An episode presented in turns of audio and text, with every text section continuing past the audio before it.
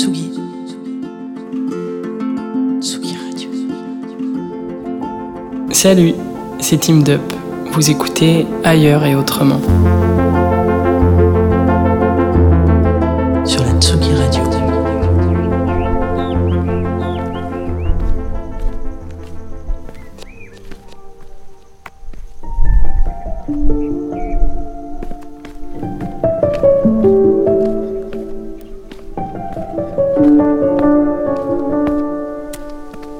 D'autres ciels, d'autres codes.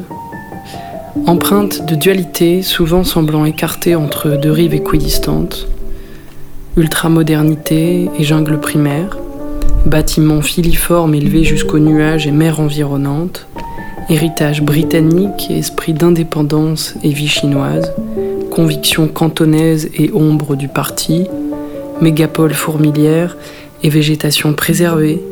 Ordre et bazar nocturne tout semble, à Hong Kong, incarné de paradoxes.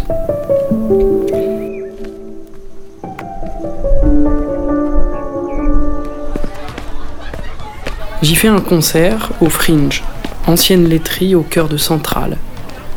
Public d'expatriés français, près de 30 000 ici, à bosser dans de grosses entreprises du luxe, de la finance, du milieu bancaire, hôtelier, commercial, des assurances, de la restauration, de l'immobilier ou du grand bâtiment entre autres. Ces gens des communautés tricolores étonnantes à l'autre bout du monde, qui travaillent parfois là où les enfants sont scolarisés, lycée français, école internationale, champ culturel ou ambassade. Vie extraordinaire avec ses avantages, un certain confort, une vie plus riche aussi parce qu'ici le quotidien peut coûter cher, plus sereine aussi, proche des côtes et des sentiers inépuisables de randonnée en cœur de nature.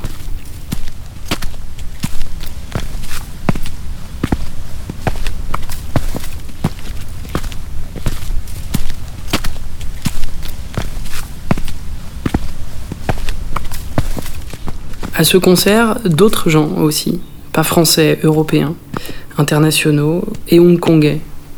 Ce peuple pris en étau entre le monde et la Chine, résolument singulier, fier de son autonomie et de sa culture propre, qui s'étiole petit à petit et plus rapidement que prévu sous l'influence et l'emprise chinoise.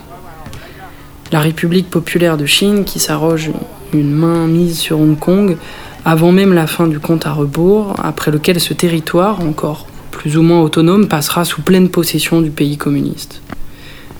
Dualité retrouvée dans le mélange de la ville et des terrains de trail, des îles, des plages, des temples au pied des buildings et des malls commerciaux. Et aussi par une musicalité omniprésente, proposée d'abord par l'alternance de l'anglais à tous les coins de rue, parlé parfaitement par à peu près tout le monde, et les tons complexes du cantonais, la langue originelle donc. Ces tons quasi imperceptibles pour une oreille occidentale, et Chiara nous l'explique un peu.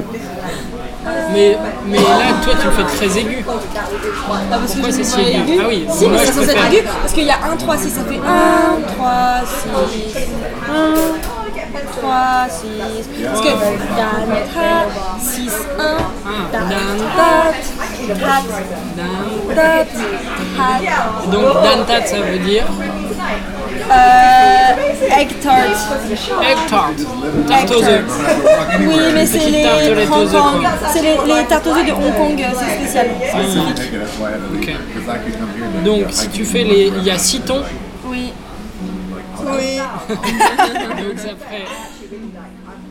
Approcher cet héritage cantonais, c'est comprendre que le choix traditionnel de cette langue, en opposition avec le mandarin, plus simplifié, initié par Mao pour fluidifier et unir une Chine immense et disparate, est tout sauf un hasard. C'est là encore la marque forte d'un pays et d'un esprit d'indépendance propre aux Hongkongais. Un combat qui a prouvé sa fracture avec Pékin depuis la révolution violemment réprimée, qui avait été porté par les étudiants en 2014, se protégeant avec euh, des parapluies, euh, des fumigènes et des exactions policières, ce qui a donné d'ailleurs son nom à la lutte. Et aujourd'hui, le mouvement, s'il se trouve dans les faits dérouté par le contrôle politique de la Chine et l'arrestation des leaders et de nombreux jeunes, garde une résilience forte. Outre le ruban jaune et le courage d'une jeunesse plus radicale, une chanson en a d'ailleurs été l'emblème.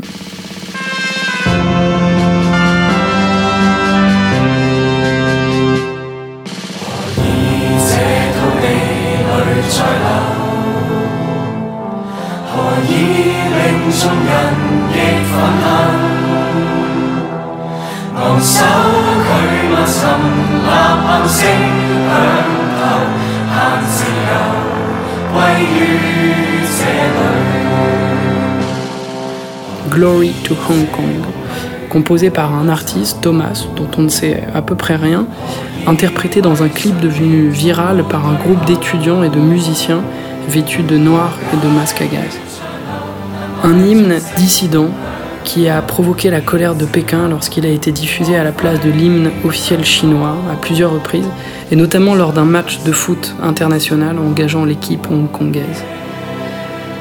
Derrière tous ces mouvements politiques existent pourtant des refuges à la densité et au soubresaut.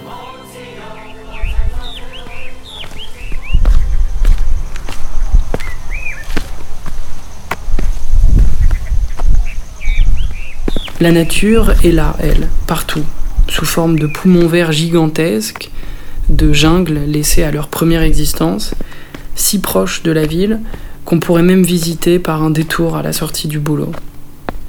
Les Hongkongais passent leur week-end à la parcourir, le plus souvent à pied, pour trouver derrière un gratte-ciel d'immenses collines, une végétation dense et inhabitée, lacérée sensiblement par des chemins balisés pour de la hike sportive ou de la promenade dominicale en famille. En bas d'un piton rocheux ou d'une forêt, de petits ports font office d'amarre pour un dîner ou une fin d'après-midi, un côté balnéaire et doux. La légèreté, on la retrouve aussi sur les plages ou le soir venu dans les rues de Mongkok, les bars de Centrale, les clubs rock ou philippins qui épanchent leur folie sur les trottoirs de Wan Chai.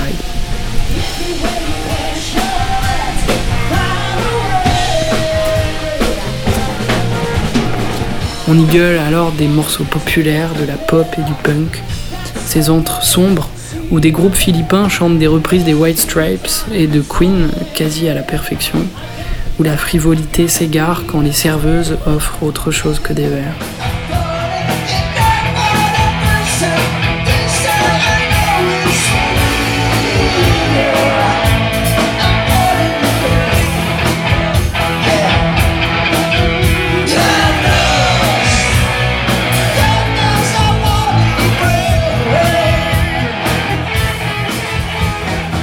Je reste un peu en famille chez Hervé, qui organise le concert et la tournée ici, en Asie, pour découvrir encore Hong Kong, vivre local, s'encanailler la nuit, randonner la journée, apprivoiser la ville, saisir un peu mieux de quoi ce bordel ordonné retourne.